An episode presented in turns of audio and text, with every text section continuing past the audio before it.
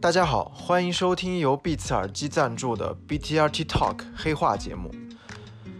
我是 Black Tooth Running Team 的 Jam。黑话是我们 BTRT 的一个全新的尝试。我们发现，无论是世界顶尖的选手，还是像你我这样的业余爱好者，每个人都有属于自己的独特的经历。我们会邀请那些和跑步这项运动息息相关的人物来到这里，跟大家讲述那些有趣的故事。嗯，随着跑步这项运动在中国发展的越来越好，跑步文化现在也越来越浓厚。我们可以看到近两年很多马拉松赛事的举办，嗯、大家对田径包括对跑步的关注度也越来越高，也有很多跑步的媒体像雨后春笋一般应运而生。呃，对于我来说，我不需要很多的一些媒体给我一些很多的信息，我对于呃这些信息是有非常有针对和有选择的。呃，其实我个作为我个人来说，我最近比较喜欢的一个跑步的媒体，它叫做《跑野大爆炸》。我觉得关注田径或者关注越野、关注跑步的朋友，对他们来说，这个名字肯定不是那么陌生。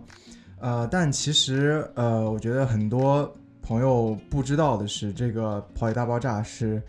怎么来的，是经历了怎样的一个过程，从无到有，然后发展到今天，而且它的内容现在做得越来越好，越来越有深度。所以今天来到黑化节目的这位嘉宾，可能肯定很多人都不知道，但是很多人都会知道他做的这个跑野大爆炸的公众号，跑野大爆炸的这个媒体。他就是呃我们跑野大爆炸的幕后的黑手，嗯、跑野大爆炸的主理人孙老师。大家好，我是孙瑞一。这个刚才 Jam 说到这个幕后 黑手，其实很坦率的说，就是说应该在两三年之前，嗯这个跑步的各种呃群里面就流传了一张一张图，对当然我也知道那张图是谁做的，对，就把我的名字列了一列，嗯说我有多少个资产，有多少个企业，嗯或者我做了这个，我做了那个，我和这个人的关系，我和嗯那个人的关系，就因为其实大家在某种程度上好奇也好，或者出于各种心理哈，其实经常会有人来问这个跑野是谁在做，呃对对做了些什么，对为什么他们要做这些，或者是为什么他要写这些。对，那其实 James 说我们的内容，内容其实从最早到现在已经有很大的一个变化。的确，所以说，这就是我吧。我是在二零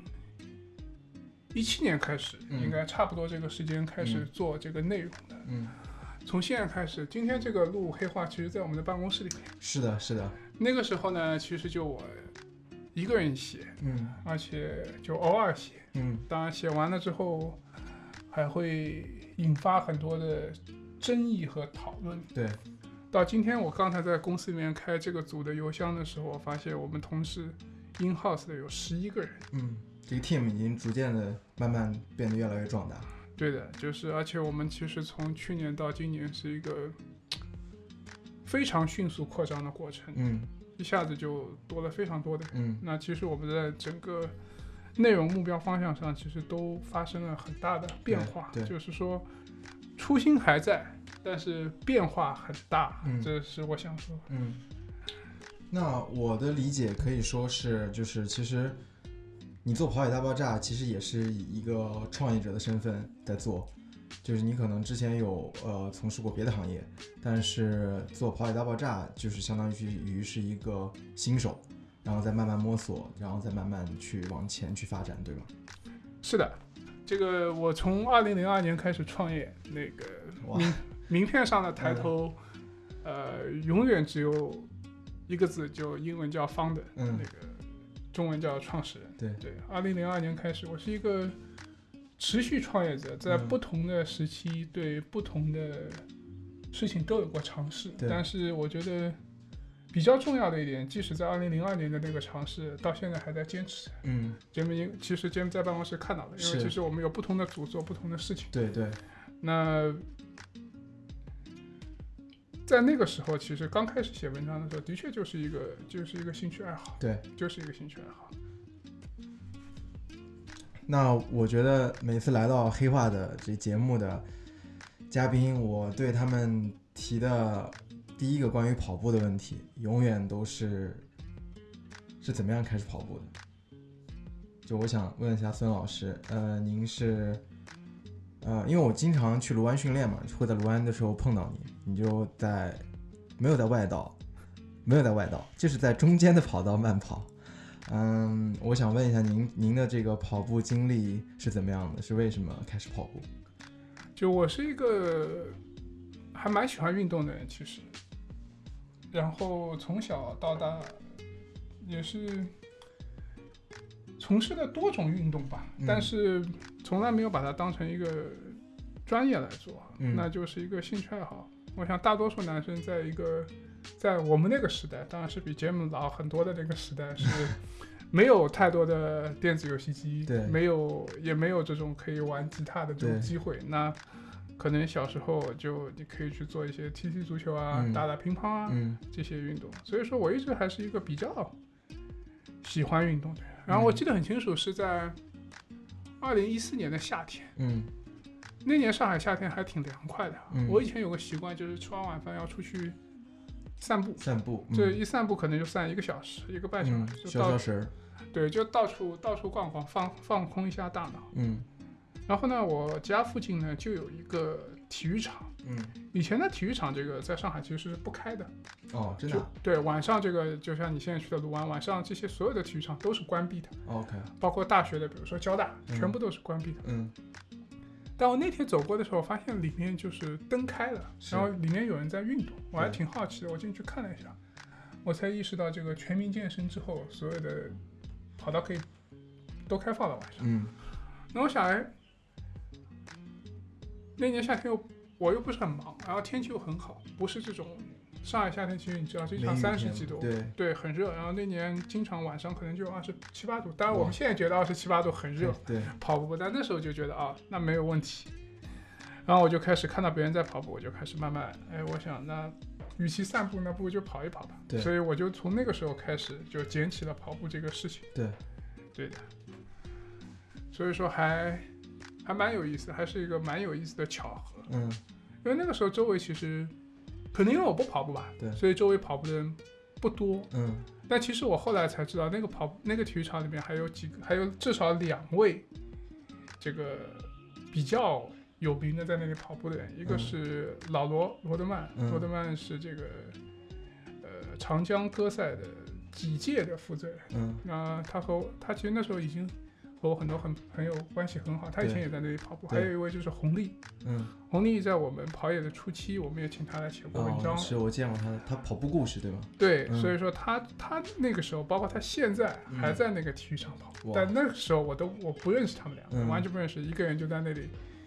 第一个目标先跑一个十圈，嗯，而且那是一个外圈三百七十米的一个一个操场，对，十圈，然后看看能不能跑五公里，嗯然后慢慢看能不能跑十公里，嗯跑了十公里之后再看，哎，十公里能不能跑进六十分钟？嗯就是慢慢慢慢，就一个一个暑假，一个到秋天就一直在跑步的一个、嗯尝试跑步的一个过程。嗯，对，那你后来是怎么样？就是开始你的第一场马拉松是怎么样的？第一场马拉松，我第一场报了一个上海半马，我记得很清楚，那时候就全马的半马组，是，而且我那时候没丝毫没有想要跑全马的想法，对就是觉得哎。我好像可以跑十公里了，对，然后那时候我记得半马的完赛时间好像是三个三小个小时我就嗯脑子里面自己 在算，哎，我如果十公里能跑进一小时，对那我十二公里能跑进一个小时十五分钟，对，那剩下平均人走路走快一点，一个小时是走六公里，是，那无论如何我的半马是可以完赛的。对然后那时候报半马又还没有那么那么难，对然后你下了一个 A P P 上海半马，你就可以，你就上海全，然后你就报名。对，哦，那时候还是网站，还没有 A P，好像还我没有通过 A P P 报名，嗯就网站上登录嗯报名。我记得半马之前，呃，十月份的时候，我还去那个滨江跑了一个，跑了一个十四还是十五公里吧，对，就确认自己啊能跑完，能跑完，那我就很很心定的就嗯去跑半马。嗯对的，那就是我第一个马拉松比赛。嗯，那后来，嗯，因为跑野嘛，对吧？嗯跑野大爆炸有路跑和越野嗯，两个部分。就我看这个名字的时候，那你有跑过越野吗？我有啊，有，对对对，我的第一个越野，那是一个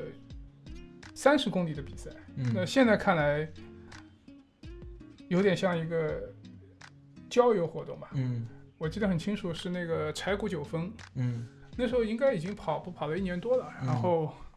也认识一些朋友，嗯然后有一年他们就说那不去跑个越野赛了，然后就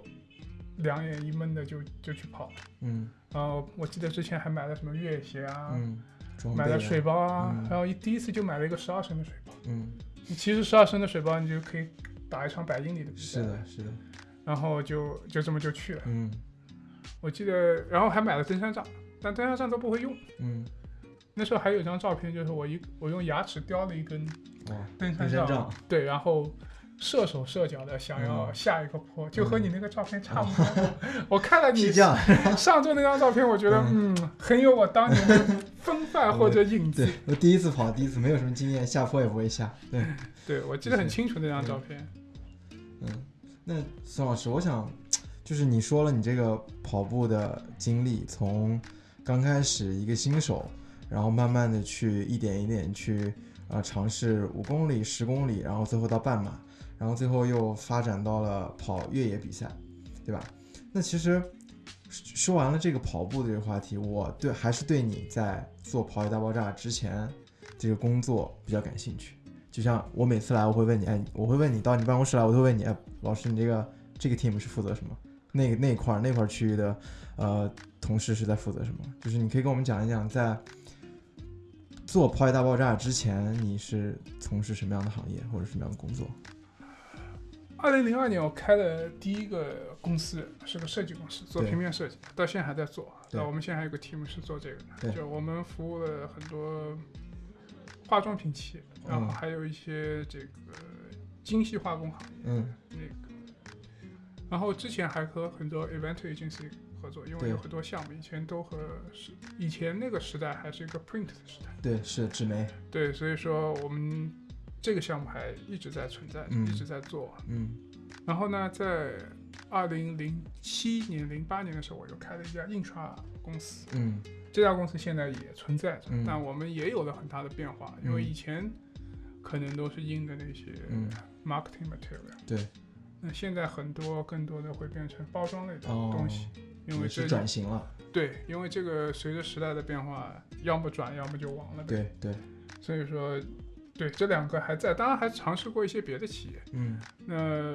但那些的话，相对来说我的精力投入比较少，嗯，这两个是主要主要的的主要的嗯精力，主要的精力。那我可不可以理解成，其实，呃，在你你其实已经有一个基础，就创业的一个经验也好，就是呃，我有前两次的一个呃尝试，然后我重新开始做另外一个媒体的时候，就是之前那些经验会对你有一些帮助，无论是呃经济上、物质上的，还是就是经验上的。呃，我觉得好的地方是在于，应该这样说，嗯一，开始的时候，我没有把它完全理解成一个创业的一个行为，对，就是觉得这是一个兴趣爱好吧。对因为工作其实还是比较繁重、比较对比较折腾的。对，我我记得我有很长时间，就像你说一样，其实加班是是是非常普遍以及非常多的一个行为。嗯然后这个时间其实也不规律，嗯有的时候体重长得也很快，嗯那有的时候但，比如说我记得有一阵，有一年夏天我去骑那个 spinning，对，然后一下子就体重可以降得很快，也可以，嗯但是刚开始做跑野的时候，的确就是一个兴趣爱好，嗯就就写点东西嘛，没有对任何的这种压力对，或者说你就打单发时纯间就喜对欢这个东西。就单纯的写点字呗。嗯就就是这样的一个。那到了，其实到了去年，二零一九年开始，其实变化就比较大，嗯就组建更完整的团队，然后目标也好，野对心也好，对想法也好，对就是发生了这个对彻底的变变化，嗯对，就变化很大。嗯，哎，那就是你也说刚开始是一个爱好，一个兴趣，我只是写写字来说一说自己想说的东西，就是一个表达的这样的一个一个过程。那为什么会想把这个跑野大爆炸做成一个品牌，做成一个媒体，会把它当成一个呃比较严肃、比较正规的这样的一个媒体来做？因为坦白说，我就是觉得大家做跑步内容这一块，甚至可以说做耐力运动，大家做的都不太好，你是说做内容方面对吧？对，都嗯做的不太好。嗯就是说几点吧，一个是第一个是态度吧，嗯就有没有一个认真的态度。嗯第二个，这个讲白了，你要恰饭的话，你也做得好一点嘛。对，对就大家恰饭恰的都水准对就这样，对，就是你和不能说同行吧，是你和全世界比起来，嗯因为现在我觉得大家每天都可以，无论是 Instagram 还是是 Twitter，甚至任何的平台，对，你都可以看到别人在做什么。对，那再来看看自己在这个行业在做什么，对，或者说在这个领域空间嗯的、这个领域的、嗯你所谓的同行吧，是在做些什么，那嗯你就能看到非常大的差别，是，而且这个差别我觉得是，你现在看到我那个表情，就觉对得我就真的哦对是对没有办法，对没有办法说了，就对，是是这的，个无大无言家的一个表情，大家这个恰饭恰的太不努力吃了，相很难看。我觉得也不是吃相难看，嗯只是说你愿不愿意做得更好一点，嗯，你对自己有没有要要求？求因为我们以前做从事的行业，所有的客户对我们的要求是非常高的。对那因为你比如说你做那些 Lux Brand。对它在纽约和巴黎的标准和在上海的标准是没有区别的。对，你做一样的 agency 你也是的很清是楚，的对不对？是的，那个我们的标准就是我们唯一的标准，并不因为你是在上海，对地区的差异啊而有一些而且变化而且甚至现在上海是一个，上海也好，中国也好，是一个非常领先、非常发达的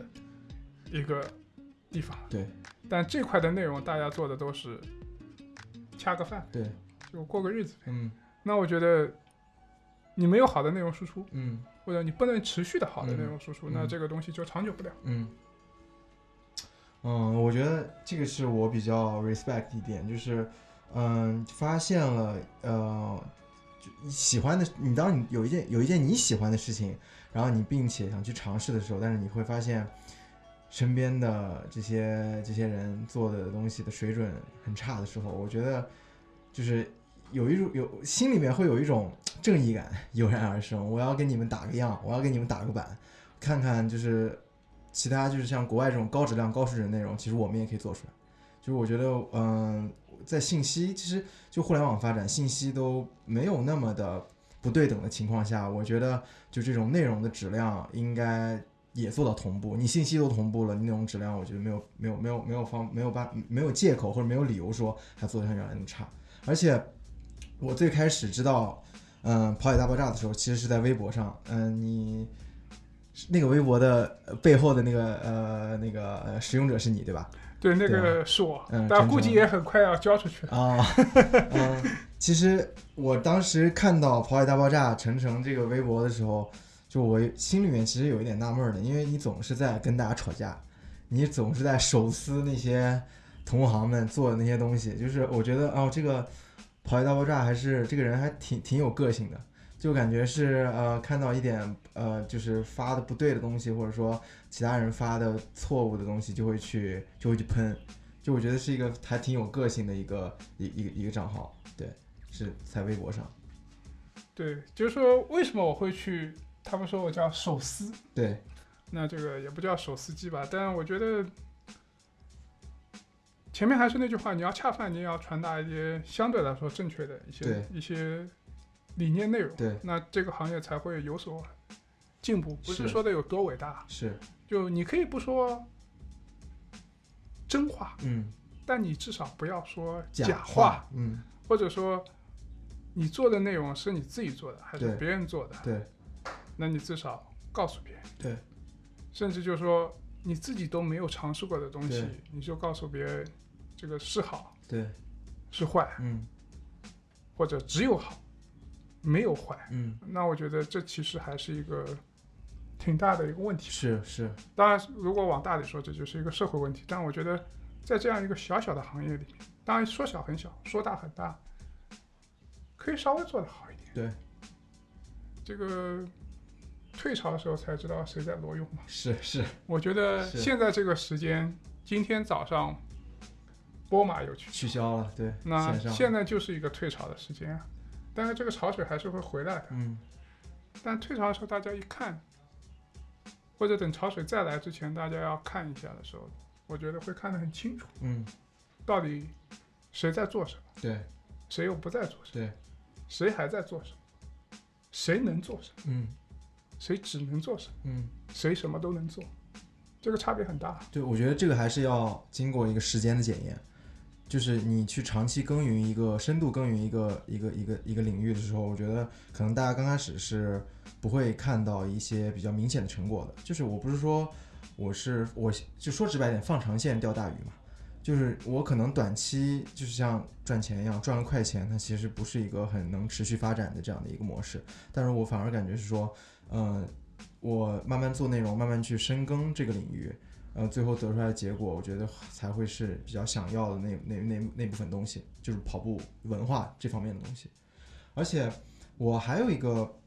呃问题，就是为什么你要给我们这个媒体叫“跑野大爆炸”？就是跑野，我能理解是跑步、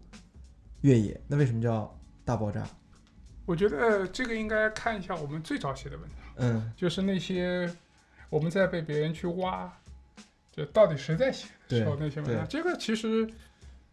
就像我们在微博上一样，就是说，因为我们经常诈别人，就说我是一个暴躁 的人，嗯，对，中暴躁老哥，对，对，暴躁就老哥因为经常诈嘛，是，就说这个比赛有问题啊。啊，我们也收过律师信，嗯但那律师信的水准太差 了，几分都很差。嗯呃，我们也写过卖假鞋啊，嗯，就包括这种跑团卖假鞋，对不是哦不是一个跑团经销商卖假那比较鞋的糟糕这种事情。对，所以说那时候就是想大家给大家炸一炸，嗯，嗯就听你是做音乐的，对吧？对你那音乐有很多种，对那有的时候这些轻柔的也许割不到你的对肉里，是，可能只有爆炸式的对才能炸到你的骨子里去。对对那所以说那时候我们就想叫大爆炸。嗯，哦，原来这个意思，我懂了，我懂了。那你还记得你在创立这个，或者说你在做这个《快乐大爆炸》的第一篇文章吗？我们第一篇写的是那个萨洛门的假鞋，哦，萨罗就门是的假鞋，就是我记得很清楚，就呃，萨洛门那时候已经有假鞋出来了，对然后有人在卖假鞋。对，然后我们就写了一篇这个的文对章，包括记得那时候还联系了一个沈阳的经销商，嗯还有我记得还他发了一个视频给我，嗯就真鞋是怎么样，嗯，假鞋怎么样，他们那时候还把鉴那定个假鞋切开来了。嗯，对的，那就是我们写的第一篇文章，我记对得。那其实你在开始做呃《抛弃大爆炸》之后，随着呃这个呃时间的推移，我发现就是这个 team 的阵容也越来越大，然后可以做的内容的板块也越来越多。而且我我我发现，其实就尤其是说今年吧，就二零二零年，因为疫情的原因嘛，就很多比赛都取消了，UTMB 没有了。六大里面现在可知的，伦敦推迟，但伦敦下周会有一个具体具体的消息，对吧？波马、波士顿也取消了，改成线上比赛了。呃，东京只有精英组，对吧？呃，美国的比赛基本上也都取消了，芝加哥也没有了。芝加哥其实在等，对，芝加芝哥加芝哥加和哥纽还约都对在都等，在但等纽约我觉得看现在这个情崩了况呀是非常危险。崩了呀！我朋友在纽约就就不出门，但是就是这个情况还没有得到一个明显的好转，就感觉不是很乐观吧？那就是在这种非常时期下面没有比赛，那作为一个内容的工作者，你们的工作是不是就稍微变得轻松一点了？因为没有很多热点要去跟之类的。呃，其实更难，怎么说？呃，轻松是轻松和难，怎么说呢？从一个角度来说，就是说，其实，在过去的一两年，所有做跑步内容基本上都跟那跟热点，对，对跟热点跟到对什么程度，我们都很清楚。一场比赛出来，五秒钟、三秒钟就开始出稿了，对，就开始出稿了，对看直播嘛。对。那从这点来说，时间上你相对来说容易安排一些，对，因为以前星期天上午，包括如果那时候我记得去年特别疯狂的就是半马十 K、五 K 的记录一直被破，对，一直被刷新啊然嘛，后对，你就知道那个点可能有那样场比赛，对然后对你可能会看。呃，但是我觉得对大多数的内容创作者来说，如果有要求的话，应该是很难，因为你要想选题，嗯，你要做什么，对，你在这个时间，我们现在是一周五更嘛，是，一周五更，然后那你要强度嗯做非常大，这个对，要顶一顶的，我感觉但是你看我们有，其实我们现在有个很强大的这个团队阵，对，对是是，一周五更的话就，你要想很多选题，对，然后这些选题能不能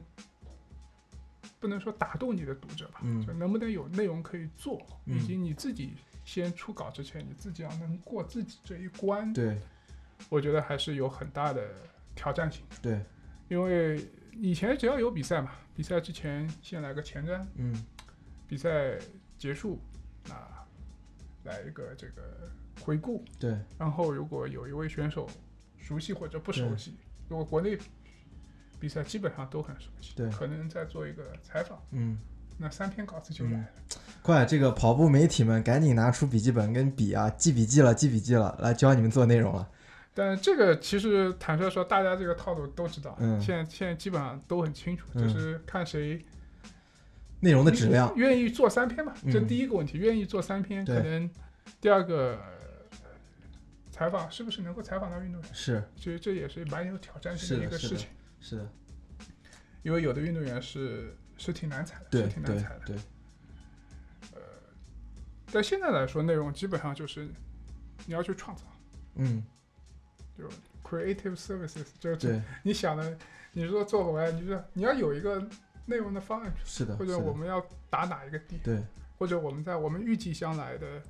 多少时间是没有新闻的，对那你怎么创造你的内容？而且是，你的内容是能够被别人阅读，别对人希望去分享。对像我们上一段时间去了一次云南，是，那这些内容还持续在出。对对，持续在说，有今天除了莫振罗振华，对，对，但下面还有还有至少还有两篇，嗯，两篇之后还有更多的围绕这个的主题的一些视频的内容会出、嗯后续的东内对容，对对，那这就是我们觉得在这个时间点对上，那可能在云南有很多中国的顶尖选手在训对练，对但其实大家就还是这句话，大家看到的运动员和我看到的运动员其实有非常大的差别。是，有非常大的差别。那一个真实的人，其实更容易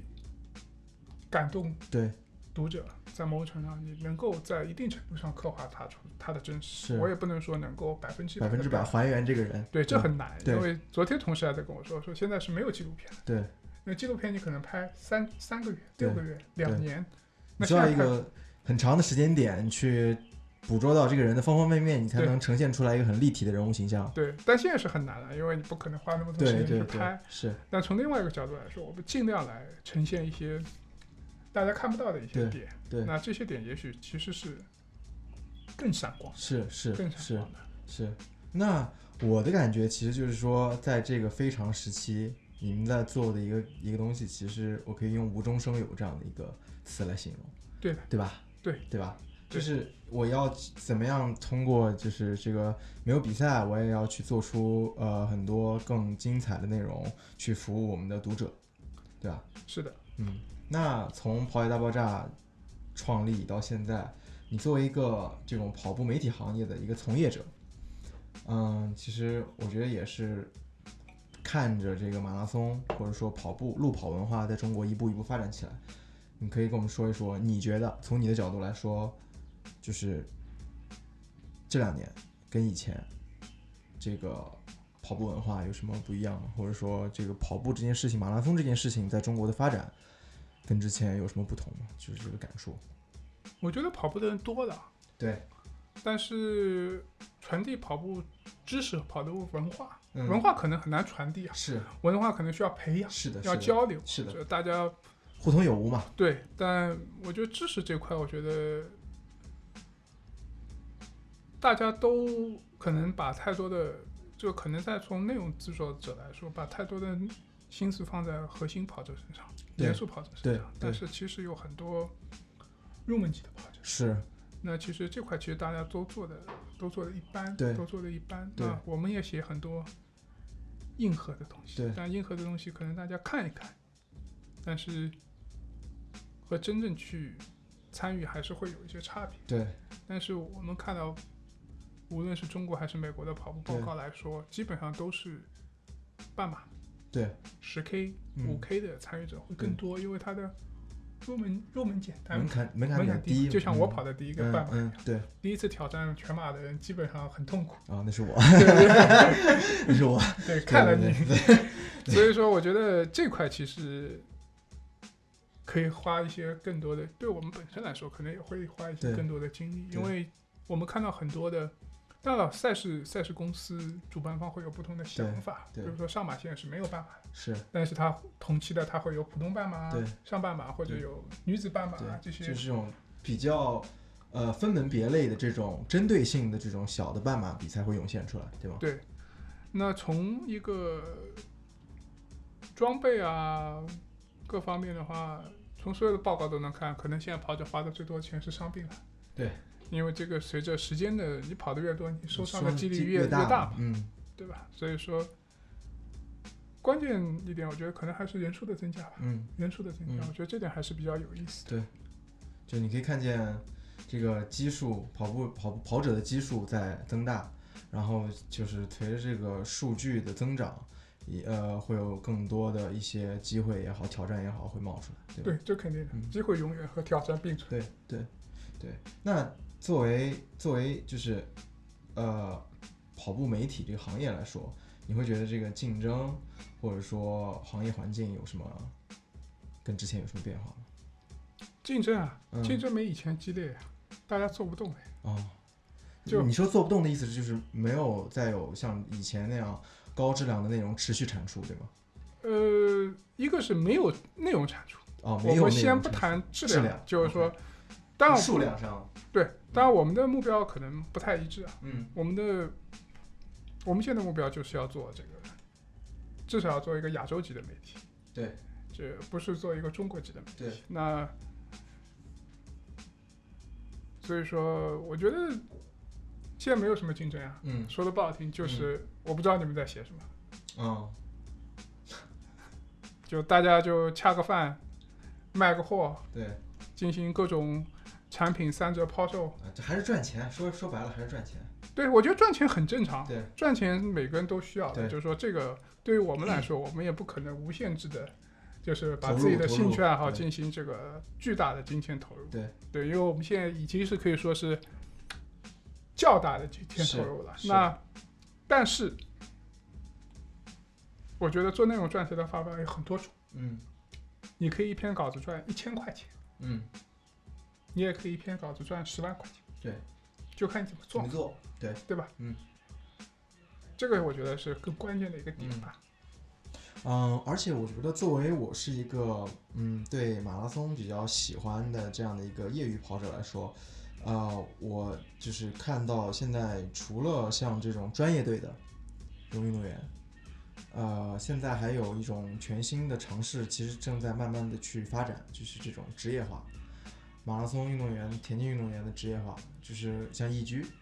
这样的，他们给运动员提供呃提供一些保障。然后让他们去专心去训练，把这个把这个东西当做一个一个职业，一个工一份工作来做，就是你跑步，然后跑步就是你的工作，然后我们来，我作为一个企业，然后我给你，我我帮你来照顾你其他的呃，就是经济方面也好，就是呃呃后后勤保障这样的一些一些事情，我觉得这个是其实是。随着我们马拉松，随着跑步的发展，在中国，呃，也是一个呃挺明显的一个变化。就是我我觉得，其实对于对于对于这里的这个跑步文化来说是一件好事，就不不仅仅只是在有同一种呃职业发展的规划或者方向在这边，就是提供了更多的这样的一个可能性。因为据据我所知，你刚才你也说，就是几周之前你带着团队去到云南丽江，对吧？去深入到了那些职业选手的训练基地，然后就是跟易居这些顶尖的中国的职业的马拉松跑者一起做了一些深度的内容的记录。你可以跟我们说一说那个经历到底是一个怎么样的？这个挺长的，其实我们去、去了近两周吧。嗯对，那我们是上海飞昆明，是昆明，然后坐高铁到了大理，然后对大理又从开车去了丽江，对三个地方见的选手，基本上国内是只要在云南的顶尖高手，基本都都都见到见了了吧。嗯杨令红没有去，因为非常远，对他已经是靠近了这个边境了。嗯那看了三种，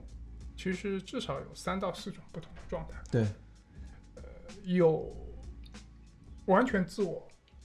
训练的，比嗯如说七米、姚妙、申嘉生，对他们在大理完全就是自己做课表，是自己训练。对 self coach 对，然后看了，比如说像贾娥和博振华，对他们是跟着这个一级精英队在一起训练。对那他们一级精英队请了战东林教练做他们的主教练，是那这是另外一种模式，这是一个其实是一个从一个短期集训变成了一个中期集训，因为对疫情的关系。是的那彭建辉和杨少辉，因为他们在成功里面，对成功全封闭，对，所以没有太多的交流。嗯然后又去了丽江，见了李国强老师带的女李子嗯志轩啊，他们一个团队。中国一姐，对，所以说几个还是有挺大差别的。嗯就职业化和专业化，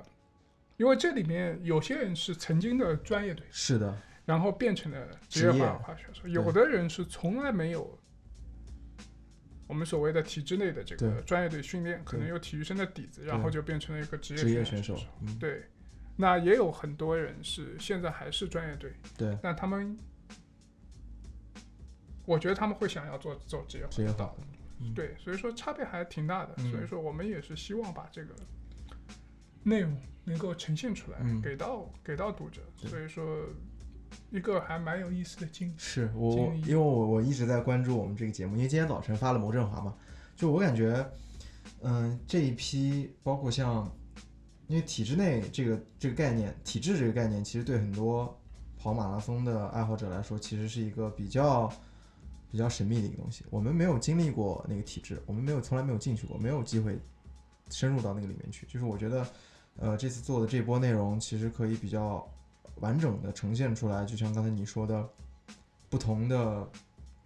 状态下面，不同的生活在不同的体制里面，不同的生活环境下面的一些顶尖的马拉松跑者。其实我我我印象还蛮深的，就是我看李芷萱那篇文章，就是她李芷萱是中国马拉松一姐，现在是基本上是，嗯、她是在哪一场比赛？名古屋，名古屋跑出了二二六六三对吧三零？对对是中国近几年最好的一个成绩，对，近七年，近七年最好的一个成绩。就呃，我觉得就是这种对于呃很有启发性的，对于中国马拉松呃爱好者很有启发性的这样的一个里程碑的一个事件，我觉得就从他身上，他不是那种。很神秘的人，你通过这个内容，我感觉说她也是一个邻家小姑娘，她也喜欢做一些手工，她也喜欢去寻找美食。她就说啊，我下了，我出了云南之后，我下了高原，我一定要我我想吃的东西我已经列好了，我一定要去挨个吃个遍。就是我觉得这种，就是给我的感觉是说，顶级运动员不是那么神秘，就不不还是有血有肉的。他们跟我们一样，也喜欢吃好吃的东西，也喜也有自己的爱好。我觉得这一点就一下拉近了我们跟这些顶级运动员之间的一些距离。就我觉得这个是我从这些内容当中获得的一个最重要的一个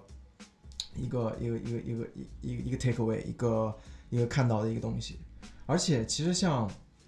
对我自己来说，像国内的这些精英选手，我最喜欢的还是彭建华。就是虽然说董国建这老大哥很稳，对吧？零失误，就在柏林跑出了近十年、近十几年、近将近二十年中国男子马拉松的这个记录二零八。嗯，但我觉得就是他身上那种沉稳老练的那种气质，嗯，不是我个人呃很很很很喜欢的。但是我觉得很多呃就是马拉松跑者都喜欢这种气质，但是对我个对于我个人来说，我还是喜欢彭建华。为什么呢？因为年轻有个性，呃，就是我觉得这种气质或者这种个性在国内是非常少见的，因为其实跟我们的教育跟我们的文化也有关系嘛。就我觉得，就像美国那些运动员，他们很很有自己的个性，因为国家可能从小教育他们，就是比较去张比较张扬，比较去表达自己，但是其实在国内跟他们是完全不一样的，就是不是说好或者不好，我觉得就是完全的完全两种不同的文化导致的结果。但是冯建华给我的感觉就是一头红毛，对吧？就是最近不红了，不红了， 就就就非常张扬的一个个性，就是我觉得我很希望他这个把这个个性保持下去，而且他就很年轻，然后又达到了现在这样的一个高度，二幺幺吧，嗯，二幺幺吧，两小时十一分 PB，就我觉得非常难得。对，就是因为现在的运动员，我觉得和以前的运动员可能还是不一样。对但是我觉得所有的运动员，首先他们先是人，人就是有性格的。对，然后第二个，他们才是运动员。是，然后还有一点就是，运动员现在和大众的交流会比以前会多通了，道会多很多。是，就你甚至你看刘翔，刘翔现在微博上他发的都是穿着各种潮牌的是 Nike 是的是合作款，对对对所有你想心心念要 买的，他可能比周杰伦还要先人家穿找上。歌中之歌，对吧？对，所以说这个，这个我觉得还是蛮有意思的。就随着微博啊，对，嗯，在某种程度上重重新对，浪潮，当然可能微博上讨论跑步的是可能只有五千个人是吧，是，但运动员能够在这些社交能够媒体传播嗯很多东西的话，我觉得还是蛮有意思，就帮助普通的跑者对这个运动有兴趣的人，也许受到了运动员人格魅力的感召，对会对这个运动更有兴趣。对就像博振华今天说的，对他十四岁的时候看到刘翔，对那可能就对田径这个东西，对他就产生了一一定的兴趣对，，对因为田径其实练起来还是蛮酷的。枯燥的，对。呃，所以说有巨星，那肯定对这个运动是有所带动。对，是的，就像也许你是看了乔丹或者看了科比，对，才开开始始打篮篮球的，对吧？可能你玩滑板是看对了 Tony Hawk，对对吧？那所有的巨星都会有所带动，对，我觉得这个感染力是很是偶非常像重要偶像跟榜样，对就这样的一个号召，对对，所以说我觉得，而且现在年轻运动员更愿意展现自己的性格，嗯，所以说还蛮有意思。就像吴向东会拍很多视频，对对对吧？，都是很有意思，都是挺有意思的。是。而且我其实特别羡慕你，因为你有很多机会可以去到这种第一线，跟运动员去接触。因为，嗯、你你我我你之之前有送过送给过我一面一个广告旗，它是吉普乔格一五九挑战那个场边的广告，对吧？我记得很清楚，因为一五九挑战那天，我跟马老师、我跟包子还有磊哥，我们当时在常州那同一天啊、呃第二天我们要去比常州西太湖的半马，所以在呃领完参赛包之后，我们就回到酒店去观看这个比赛。然后其实，在赛后就是吉普乔格挑战结束了之后，大家在欢呼，大家在游行，然后我们在镜头那个直播镜头画面里面看到了你，然后你当时其实跟那个反就跟那个现场的气氛是有点格格不入的，因为你感觉面色很凝重，就大家都在欢呼啊，这个人类历史又一次被改写，然后大家都在欢呼，都在很开心，但是你就感觉有一种就是很感觉在想着什么事情，然后脸面面面部的表情是比较凝重的。然后我跟马老师说：“我操，你看，快看，孙老师，孙老师真牛逼，可以去现场去去做这个第一线第一手去看这个直播，现场去看，亲亲眼去看。”但是我就想问你，当时在现场是在干嘛？为什么会有那样的反应，那样的表情？那时候我在想一个问题，我现在对坐飞机去芝加哥来得及来不及？为什么？因为那第二天芝麻，哦，你要赶着下一场这个重大赛事，对吗？要到第一线去。对我那，因为我前一天晚上在盘算这个事情，对，但是呢，后来觉得好像我如果赶到芝麻的话，可能至少比赛至少进程总个总的进程还有两三小时吧，对，但是前面可能都来不及了。对，所以说我那时候在算那个时间，哦对，因为前一天晚上我我意识到了这个问题，所以是所以说我就在在算是在算那个时间，因为但是从维也纳飞到芝加哥芝加挺哥麻烦的，没有嗯直飞，要去伦敦转。转机或者，但我又没有办法去伦敦转机，因为我对那时候没有英签。签证，对，如果去别的地方转的话，即使伦敦转，时间也很赶。对，所以说最后就就没有就没有，就是因为这个就在想这个事情。哦，对的，那那你现场看吉普乔格那个比赛什么感觉？很忙啊，就因为是这样，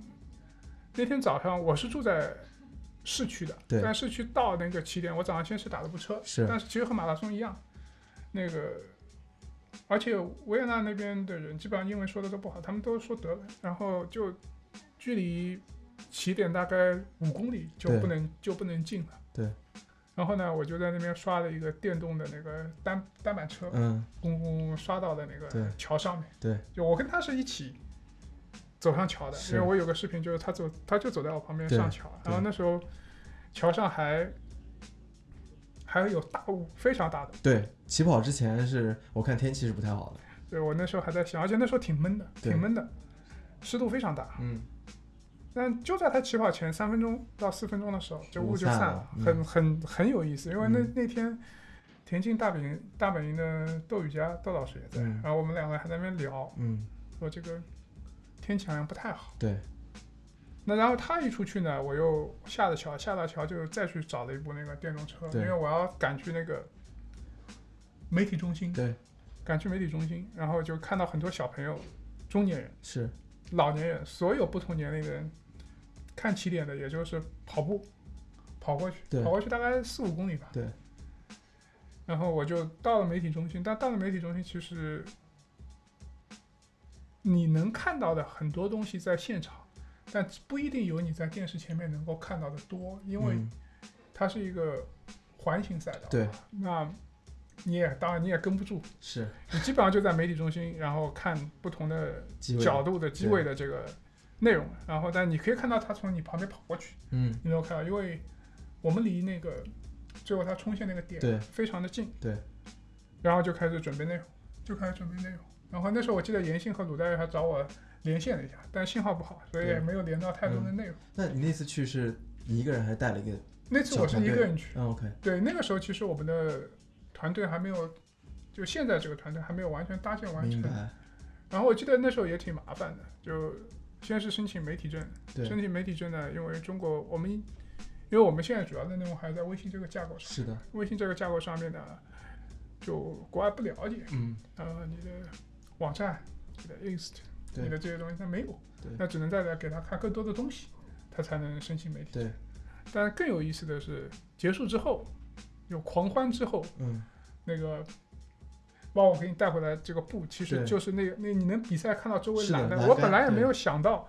后来因为我看到很多小朋友呢捡回去，我对觉得这个挺有意做义过来的，挺有意义的。嗯对然后我就我就去去收，然后正好那边也有那个工人在那边收了，对然后我就说能不能捡几块，对，捡完几块呢，我就准备走了。刚离开的时候碰到一个老阿姨，嗯哼一个英国老阿姨把我对叫住，嗯我对她还没印象，嗯，然后她跟我说了一句好，就说我一个多月前在霞姆尼碰到你，因为我一个多月前哦在油田油田 B，采采访，嗯她是一家公关公司，然后这家公司呢是做这个专门做体育公关的。哦，所以说他把你给认出来了，做了幺五九对，他也做了 UTMB，对他就把我认出来了。嗯，然后他说：“他说你很好认啊。”他说嗯：“因为亚洲人很少，对基本上没有什么亚洲。对，”然后他说：“我我在 UTMB 的时候就看到你，嗯然后就跟他聊了一下嗯。然后聊了一下以后，其实他还启他还蛮启发我的。嗯他们公司做环法，嗯，做这种哦，非常就和耐力运动都有都有关系的，因对为 UTMB 去年换了公关公司，其实对也就是他们他们承接了。对，他的后来我后来跟他聊了一下，我觉得还对我之后做内容其实也蛮多蛮多启发的，嗯所以还蛮有意思。嗯然后我记得我在维也纳又待了一个晚上，嗯待了晚上，然后从维也纳飞巴黎，嗯在巴黎的 CDG CDG 还在修，嗯嗯，在机场里面有赶了一篇那个文女章子破的那个世界啊纪世录界纪录，对对对，然那个后周末真的非常牛逼，呃，破二女那个芝加哥对马拉松女子破世界纪录，刷新世界纪录，对，啊对然后然后我就记得很清楚，对就上飞之前我把稿子稿子解说，因为有嗯时差嘛，然后是给到同事，然后是然后就回来了。啊，你刚才说到 UTMB，因为其实跑野不只不仅仅只做跑步、路跑、田径，还做一些越野，对吧？因为其实我，因为我上一周刚去尝试了 自己第一场越野跑，在宁海一个十七公里，就是跑了三个半小时，就第一次越野，非常多么痛的领悟，就摔的屁股痛。嗯，然后我其实对于 UTMB 的初印象，其实是在于我一八年去跑柏林，当时我从纽约飞到柏林，然后跑完跑完了之后，我们当时，我当时没有想立刻回到纽约，而是去从柏林想去巴塞罗那玩一下，然后在机场的时候碰到了一对夫妇，一对夫妻带了一个小朋友，然后我看他们就是穿的都是一些跑步的装备，然后我就就跟他们聊天。我就说你们是不是也跑了柏林马拉松？因为柏林刚结束嘛。然后他们说是的，他说但但还他们还跟我说说，在跑柏林之前，他们刚去跑了 UTMB 的 CCC 的组别，一百公里，跑完了之后才来跑柏林。然后他们两个人是美国西雅图人，也说就是之前自己也是从事的是 agency 这样的工作，广告公司。然后后来觉得太累了，然后就攒了一点钱，把家里的房子也卖了，带着小孩出来满世界跑比赛。然后就刚跑完，刚跑完这个呃 UTMB，准备去巴塞罗那去度假。就我是从这样的一个经历知道哦，UTMB 这个环勃朗峰的这个越野赛，然后嗯、呃、有一个初印象吧，我觉得还是挺挺好玩的。就像你之前也跟我说，你去 UTMB 现场，你去做你去做这个媒体去去去去采访，而且我觉得就在勃朗峰。而且今年 UTMB 其实也取消了，对对吧？也取消了，其实是不太好的消息。而且就是勃朗峰这样，我看过很多这种赛后的照片，就感觉很美，就是那种是这种最狠的人才能看到这个最美的景，对吧？是的，这个 UTMB 我去了去了三年，对，第一年采访的时候就要啥也不懂，嗯，就因为那年其实是。让我想一下，有两年都挺忙的，那年也很忙，要自己要跑，然后还要写做内容，对，然后还要我们那时候坚持还还在那边有一个展位，对，然后还要帮坚持的选手做补给，呃，就前两年的 UTMB 简直过的这个日夜颠倒，嗯每天睡三个四个小时的对时间，然后还考虑到时差各方面的原因，对，然后去年好一点，去年我自己没跑，对自己没跑呢就稍微时间多一点，对稍微时间多一点，否则跑完还要这个那个，整个人都都不好了，是，整个人都不好了。其实我和我们现在主编三三第一次见面就是在霞姆尼，哦，但我们俩不认识对方。对那一次他是他也是去采访，对，然后我记记得那时候很清楚，他好像是在采访 Hayden 还是 Tim h o k a 的。嗯，然后我在旁边看，因为我都不知道那次去的时候去的时候，我都不知道还有什么媒体中心。对，然后去了之后，看到一个群里，他们说在媒体中心，我还在那边研究，嗯然后就走走走走过去了，嗯，然后就在那边看啊、有采访，然后包括 K 天王啊、嗯庄主啊，嗯都在都在那里接受嗯采访，那已经是赛呃赛后的精对英精英的这个选手的这个呃发布会了。对，每年去 UTMB 其实去了几年了嘛，蛮有意思的，但对我来说很累，真的很累。嗯嗯嗯就就感觉强度很大，工作强度会很大，对吧？举个例子吧，嗯就基本上是这样。呃，上海一般是飞日内瓦，对，日内瓦租个车，开车过去呢最最近的。上海直飞的话，如果要转的话就比较麻烦。对，那日内瓦我现在开都快一个小时就能开到老司机上海，了，对，就就很清楚，对，除了日内瓦机场，右转嗯往前一百五十米，拿车嗯，拿着车走人。但是呢，到了到了之后呢，就开始，因为还有很多朋友不是不是中国的，对还有日本摄影师啊，对有我们的版权合作伙伴阿拉法都会要约的要聊。对，然后现在呢，因为中国选手的崛起崛起，对，很多国外媒体他们可能有的时候也想要采访他们，或者对想要聊一聊。那对有的时候我还要去帮他们协调。嗯，就一起过来喝个咖啡啊，对，干嘛啊对沟通一下。嗯，然后整个的过程都挺忙的，对都挺忙的。对就晚上三点钟在车在黑夜里面开车，而且德国这个哦不是德国，法国这嗯法个国手机信号也不太好对，三点钟你啥也看不到，嗯就一个车灯、引擎的声音，嗯，就 Google。一般我去那边之前都得把 Google Map 先下载到手机对里，，然后睡也睡得很少。嗯，就因为选手到的时间不不一致嘛，是你要去排那个时对间，然后还有很多意外，是那有的时突发候状况，对，有的时候说，哎呀，我需要支援，我需要 support，对，或者有一个选手有什么问题，我们对可能会去看，嗯那然后就是一直开车，就一直开车。感觉听起来也是工作强度很大。你当你去了 UTMB 做这种现场做采访做媒体，对，基本上去如果去个十天、嗯十一天，基本上回来就两周不要想练，啊、要是两周不要想练，两周练不动，要两周练恢不动，复要休息，真的要对休，息。两周练不动，嗯，对，基本上两周练不动。我记得去年先是去 UTMB，嗯然后又去看了一下 TDG，但对 TDG 回来的时候，错失我应该从，应该是直接飞去东京，对那就可以看 MGC 了。对，我就对嗯忘 记了，忘记了，飞到上海才想起来这事情，然后又去了一，然后又去了一次鲁朗，对，去了去了鲁朗之后，然后又去了幺五九，嗯然后整个就就没有停过。嗯，这个不过现在好，现在我们团队人多了，对就不用等对我出去了。对对对，嗯，哎，苏老师，我最近看跑野的文章，其实我发现一个很很有意思的东西，就是感觉公众号，呃尤其是微信公众号，给我的感觉跟之前完全不一样。我们好像是不是开始重新去做了一些这样，呃，视觉上的设计，这个视觉系统比之前要更加完整，更加的去鲜明了，至少有很有一个自己的特点，对吧？是的，我们今年就说在也在这个期间吧，就做了各种的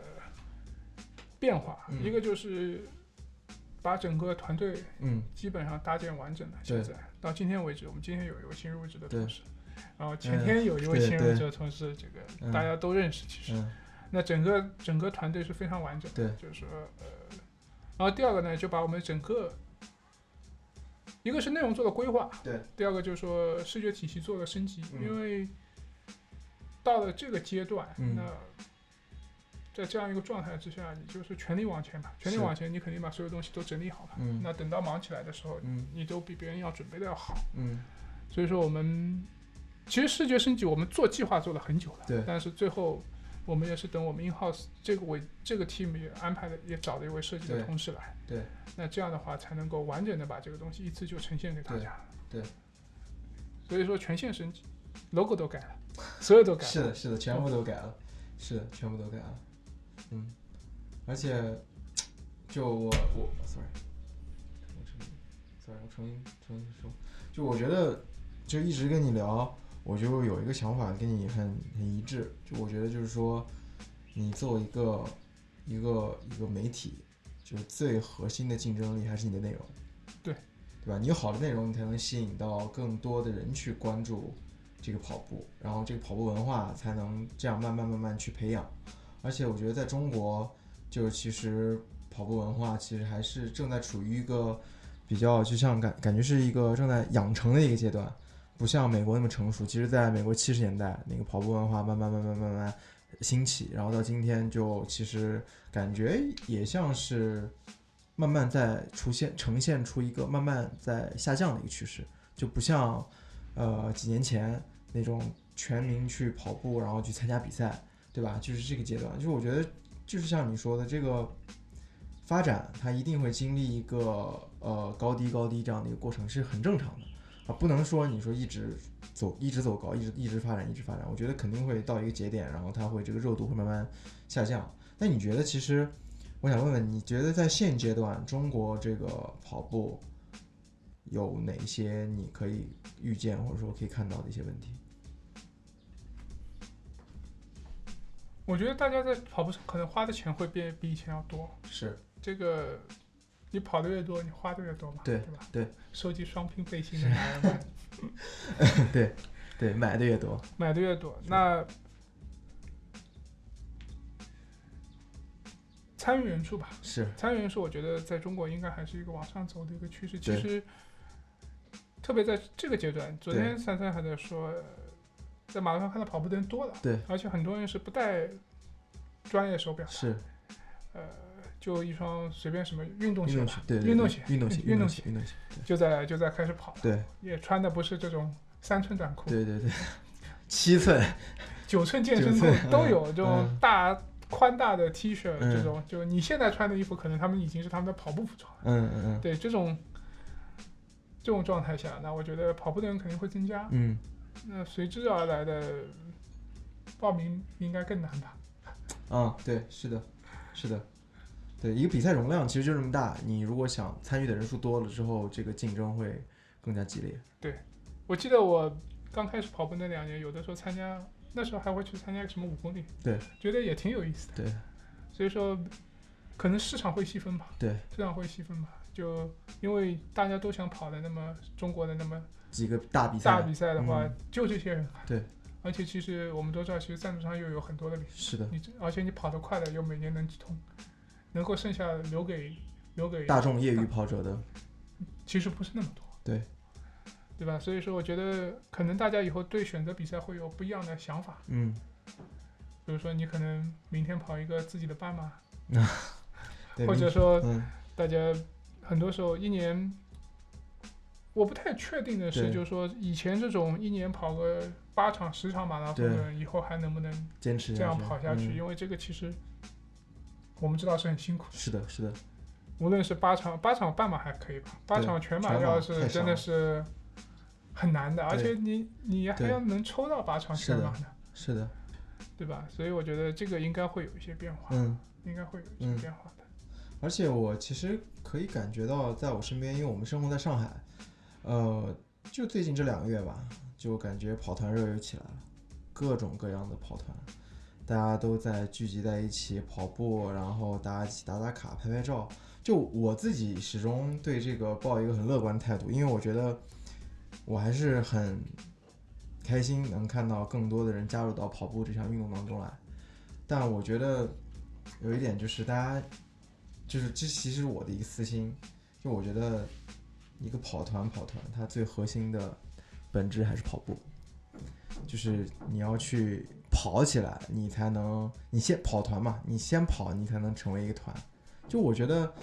嗯、我看到这些跑团成立，其实我还是很开心的，但是就是一定要。我我觉得就是建议我我我的想法就是最好大家能够一起去把这个事情去坚持下去。其实，因为在五年前，一五年、一四年的时候，那段时间跑步文化刚刚兴起，哇，跑团其跑步其实是一个很新兴的一个运动，很时髦，可以说是很时髦的运动。大家通过跑步认识朋友，然后来扩扩大自己的社交圈，然后其实是一种全新的生活方式。然后其实我们可以看到，随着时间的推移，到了一六年、一七年，这个跑团热过去之后，很多跑团就没声音了，就没声音了，就就慢慢的就这股热潮也就过去了。而且我所以就是在这个时间点，就我觉得跑呃马拉松文化也好，跑步文化正在飞速的发展当中。其实我还是挺希望大家能够就众人拾柴火焰高吧，就大家能够一起坚持把这个事情做下去，文化才能够做出来。我觉得才就是如果更多的人来关注这个东西之后，我觉得像《跑野大爆炸》这样的媒体的还才是也能够继续往前走。我觉得这是一个正向、正相关，是一个相互刺激的这样的一个一个作用。对，我觉得从我开始跑步到现在，我觉得已经有无数的跑团已经不知道去了哪里，对但是又有更多的跑团涌现涌现出来。对就像去年，其实这两从去年到今年，我还是有蛮大的这个对跑步这个事情认知的变化。变化，不是因为周围所有人都跑的真的是飞快飞快，对，无论是职业的、专业的还是业余的，我觉得对我周围的人。Jim 应该很知道，就对，太多非常非常快的是选手的，是的，了，大像神都是大神，就像昨天他们说，嗯，昨天卢湾有五个 sub 二三零的人在这对边溜达，对那是的我我看啊、好像都认识。对，那但是呢，其实这是一个大众运动，对，是一个没有门槛的运动。对对就无论是你要跑进两小时，对还是你只是想要减肥，对穿上你想穿的衣服，对或者甚至我周围很多 sub 三的人以前是因为高血压、糖尿病，哦对不，没有糖尿病，没有高血压，就身体的原因，身体原因去跑步，最后对最后就非常 fit，参加黑马的也有，对都有。那我觉得关键还是跑起来，对就是说只要你能够迈出第一步，那你就能迈出第十步。只要甚至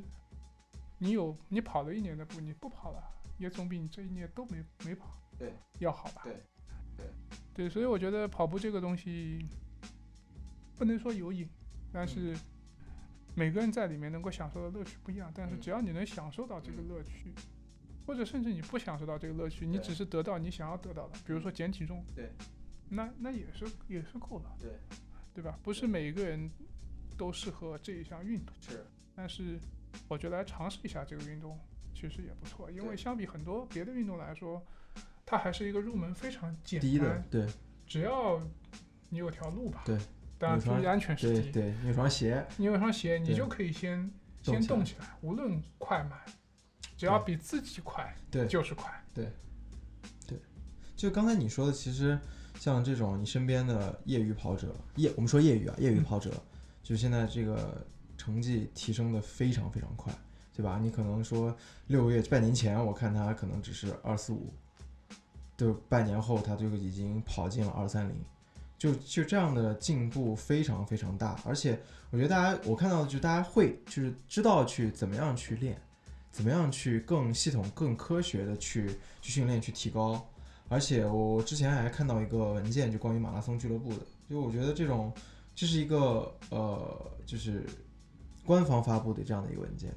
就是开始推慢慢试行推行这种俱乐部制的这种呃形式，呃，我觉得是一个非常好的尝试吧，因为其实对于一些想要以跑步作为工作的跑者来说，就只要你成绩好。当然，就是这个成绩也是有有相相比较的，相对来说你成绩好，就是因为可能我觉得好成绩可能是在二三零以内，但很多呃很多这种大神，很多跑得快的人，他们觉得好成绩可能已经到了二二二零以内。就我觉得，就算你不用去体制内，你也可以通过这样的马拉松这样的一条呃属找到一条属于自己的一条职业化的道路。就是我很好奇啊，就你包括你之前。去丽江、去云南去采访那些顶尖的跑者，就这些专业的、职业的马拉松、职业的马拉松选手，他们跟专业的马拉松选手相比，他们能他们之间的差距，或者说他们之间的比较，各自的优势和劣势在哪里？我觉得从几点来说啊，对，在专业队训练呢，你受到的训练会更系统，对，一定会更系统。对你一周十三练，中长跑你是13练啊十三练，对，你嗯是不可避免的。对，有我女生，你今天来例假，对，慢跑还是要跑的。哇，你今天疼，你对今天脚疼，对，慢跑，对。那在职业选手没有在没有教练带，或者在对有的时候有教练带的情况之下对，他们很多时候他们会有一个自我调整的认知。嗯就比如说，也许我这周有三堂大课，对，大课我一起跑，但是小课可能我就自己放松了。嗯，这个呢，不能说好或者不好，因为可能一天一周十三节课你也分得很紧，对。但也许你放一今天放一节，明天放一节，一直放，你也就就放掉了。提提不上去了。对的，这个还是和每个人的状态是不一样的。是的， 这个是的每个人的训练的方法以及身体的对承受能力对也不一样，因为有的运科比是看到凌晨几点能对洛杉矶，四点，但也许乔丹天天看四点，他也很累吧？嗯对，所以说这个还是还是不一样的，嗯我觉得。那训练的理念，训练理念，嗯那我觉得这点这点是不一样。但是从一个保障体系来说，对，硬件体系来说，那肯定还是专业的更好。是因为这个国家力量的这个强大，对体制的，在比如说，甚至是一根跑道啊，是，这个还是很差别很大的。就像我们知道卢湾有两天下午你是不能去跑，不能因为去少体要啊对少体训练啊要封闭训练要闭。就是馆的，那对你来说，如果有一天卢湾让你每周有两次，你想怎么跑就怎么跑，哦，那太爽了，不担心有小朋友，对，那太爽了，对，对那这就是差别嘛，对对对吧？那而且这个差别是是非常大的，其实对非常大的。对。但是呢，专业里面你也受到很多限制啊，比如说你能够在一个方圆五公里到五公里的一个，可能没有啊三公里乘三公里的一个成功基地里面待四个月不出门吗？哦，不行，我做不到这样，那就是我了做不到。那那你看彭建华他们从对非洲回来，直接就进去在里面隔离，隔离完也不能出，也不能出来。出来，对对，我们在成功基地门口就看到很多快递，对，最远就能够到快递上取一个快递，就是不能出门。嗯，封闭，封闭嗯一封闭就是几个月啊，几个月啊，就应该还是封闭到现在，嗯甚至他们有运动员打报告要出来，嗯或者说，比如说宁夏队的，他对离开成功了，他对去宁夏了，对去了宁夏去进了基地，继续封闭，哇，很难，啊就出不来。那还好现在有手机嘛。是的，是的，是的，那你说运动员不玩什么抖音、快手，不玩微博怎么办呢？对，怎么样去调剂他们的训练生活？对，没有办法调剂。对，就讲白了，在一个地方赞美，天天这样你也受不了。对，赞美的风景也会看到那个看到腻厌了烦。，对啊，对对对。那，嗯，其实从成就是我觉得很多时候竞技体育嘛，我们是以结果为导向的，对吧？我嗯们可能就有的时候作为我们业余跑者，呃，可能会更多的关注于我们训练的过程，就成绩也很重要，但是相比于职业或者专业的马拉松运动员来说，成绩是说话的资本嘛。你能跑出来，那你就是能跑出来；你成绩不如别人，那就是就是不如别人。那如果说我从单一从成绩这个标准来说，你觉得职业跟专业的有有办法去慢慢去拉近拉小这个差距吗？因为我觉得专业的跑，至少现在我看到董国建跑的二零八，彭建华跑的二幺幺，这种专业跟职业的，你觉得这个成绩的差距有可能去慢慢去拉近吗？呃，我觉得是这样啊。就第一点就是说，其实很多的职业选手，我刚才说的，以前就是专业选手。对，那从马拉松这个项目来说，我觉得从全马这个角是度来说，我觉得挺难的。嗯坦率说，我觉得挺难的。嗯，那还是前面说的这个训练的体系，对，以及当你要突破人类，就你自自身极限极限都不能说人类极自身对极限的时候，就说对，很多时候不是说你自己逼一逼自己对就可以，虽然他们已经很能逼自己了，是，可能还是需要别人逼，以及你看你自己对，和别人看你自己还是不一样。嗯这个我觉得还是有很大的差别。嗯，就你看你自己，你面对一个镜子，对，是一个正面的；是那别人看你是一个三百六十度的，对，那这里面就有很大的差别。嗯所以说，从全马这个角度来说，非常非常困难。非常非常快，而且还有一点，就是说马拉松这个训练，我们其实知道的，它是一个集体项，嗯训练的时候是一个人是很难练拉三十、拉三十、拉四十、拉四十吧。对，就你要有兄弟，你要有对 buddy 伙伴对和陪伴着你，对，或者是大家互相顶一顶，顶一顶，或像我支持对方，我拉你，对我今天拉爆你，明对天你来拉干爆我。对对对那职业选手，对，你怎么样凝聚这样一个团队，对，能够和你天天在一起互相干、互相顶，嗯这是一个很大的差别啊！哦，就你我想，懂我你们意知思道的我懂很你多意思选手，男选手曾经很多都是做过女子陪练的，嗯是成名选手都做过，那是也很正常的。女子也需要有人去顶带她们，对才能突破这个成绩的极限啊。对，否则你老是跑在最前面，你在某种程度上你也没有危机感，啊嗯你觉得我已经很快了，你对们都在我后面，但是你争我赶啊，就是你去采访，呃，我记得采访过彭建华、然后我董国建，问他们去非洲训练，对，包括都不行，他他后来他就说我也有信心啊，因为我每天跟一帮二零四、二零五的人一起跑啊，我跑的也不差啊，对跑大课，那所以我觉得我也上来能干进二幺零啊，对，那这种信心。这种能力互相拉伸的这种拉带的这种提升，是你一个单独的选手非常难做到，嗯甚至是没有办法做到的。嗯。那其实感觉，其实这职业的这种感觉更像是同事，对对吧？其实就像是对同事，我我训练我就当上班，然后其实我们就相互就上班完成这个课就好了。但是可能其实就像你说的那种专业的，我们在一起成天在一起，就像董国建跟彭建华，董建董国建是彭建华老大哥，对吧？就对，带中方助理教练对还是，中方助对去非洲带着他，就两个人朝夕相处。对我觉得，嗯，这样说还是我第一次听到这样的一个一个观点，我觉得是挺新鲜、蛮有道理的。对，因为这里面的差别还是还是非常大的，其嗯实还是非常大的。我觉得就是说，有没有带，有没有互相的这种对内竞争，对差别很大。你就看吴向东带徐乐，对，就我就是要带你，我天天就是拉爆你，但是你还是要跟我干。对，徐乐的目标也许就是吴向东，对，这个差别很大的。嗯，这种正向激励，就是我去刺激你，我去去让你，就像我跟磊哥， 天天把我拉爆，对，那你其实，但是你们在每一轮的这个卢湾互相拉的时候，你们你们是其实你们是知道的呀，对，是的，对吧？是的我们的差距有没有缩小？是的，有没有缩小？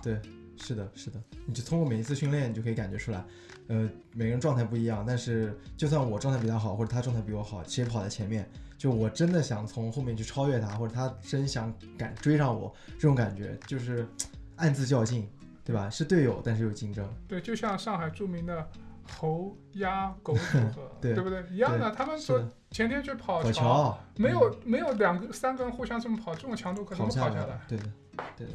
是的，是的，嗯，就我觉得还有就是说完了这些职业的运动员，我们想说一说这个上海的这些跑步的这些运动品牌。我觉得就是跑步文化培养的过程当中，肯定离不开这些品牌在后面的推波助澜，对吧？就是我觉得，是作为一个跑步媒体人，你肯定会跟这些跑步品牌打交道，对吧？就是可能每个品牌都有不一样的风格，每个品牌可能策略都不太一样，在运营这个市场的时候，尤其是跑步市耕耘这块跑步市场的时候，你可以跟我们说一说，就是你的感觉吗？就是在这些品牌在做呃我们运营也好，推广也好，跑步这项运动的时候，你看到的有一些有没有一些比较好的点，或者说有一些急需去改善、去改进的点，你可以跟我们说一说吗。嗯，应该是这个事情，应该其实分成一个时间点来说。对其实我们在二零一九年对，四月份之前是远离所有的品牌的，为什因为么因为我们要写啊，啊？就是要保持一个理中客这样的一个角色，对吗？对，可以这么理解吧，嗯就是说，呃，我们就尽量客观。尽量不能说尽量可能，就是、嗯因为其实要找总找得到，实在是是这个东西，是但是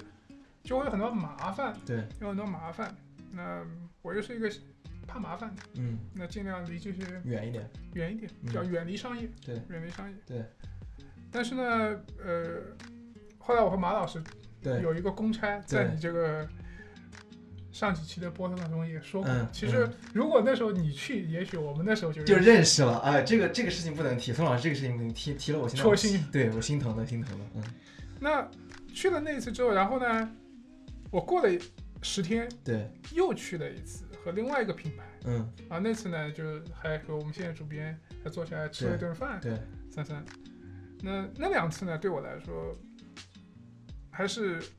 有很大的影响的，嗯导致了我们后面其实蛮多的这个改变的。对就对我的认知其实也有很多影响。是，就我觉得还是有非常多的品牌在做很多的事情。嗯，那这些事情其实说的说用一个很喜很多人喜欢用的词就是正能量。对。但我觉得除了正能量之外，就是说你还是可以了解到很多很多东西。是，那这些东西呢，其实如果你不和品牌去沟通对，你很难了解得到。对。那其实因为一千个人心中有一千个哈姆雷特，对。那每个人看事情的方法、角度都不一样。对。那对于我们做内容的人来说，其实你还是需要接触到更多的。是。至此之后，我们我们或者我就是开始跟品牌有更多的互动了，有更多的沟通了。对。有更多的沟通了，那我们做的内容也也发生了很多的变化，就是说，我们基本上以前的文章基本上是以评论类以及新闻类赛事报道啊对人物来做，但是我们现在做的有更多的产品的内是容啊，呃，各种背后的故事啊，甚至也有和品牌的合作啊，因为我觉得还是有很多故事是可以探索对的，可以去与人分享的。对，那我觉得这些都很有意对思。那每个品牌呢，现在的打法不一样。不一样，嗯就差别会很大。是，路跑和越野又有很大的差别。对，但是我觉得大家都还是想在这个市场里面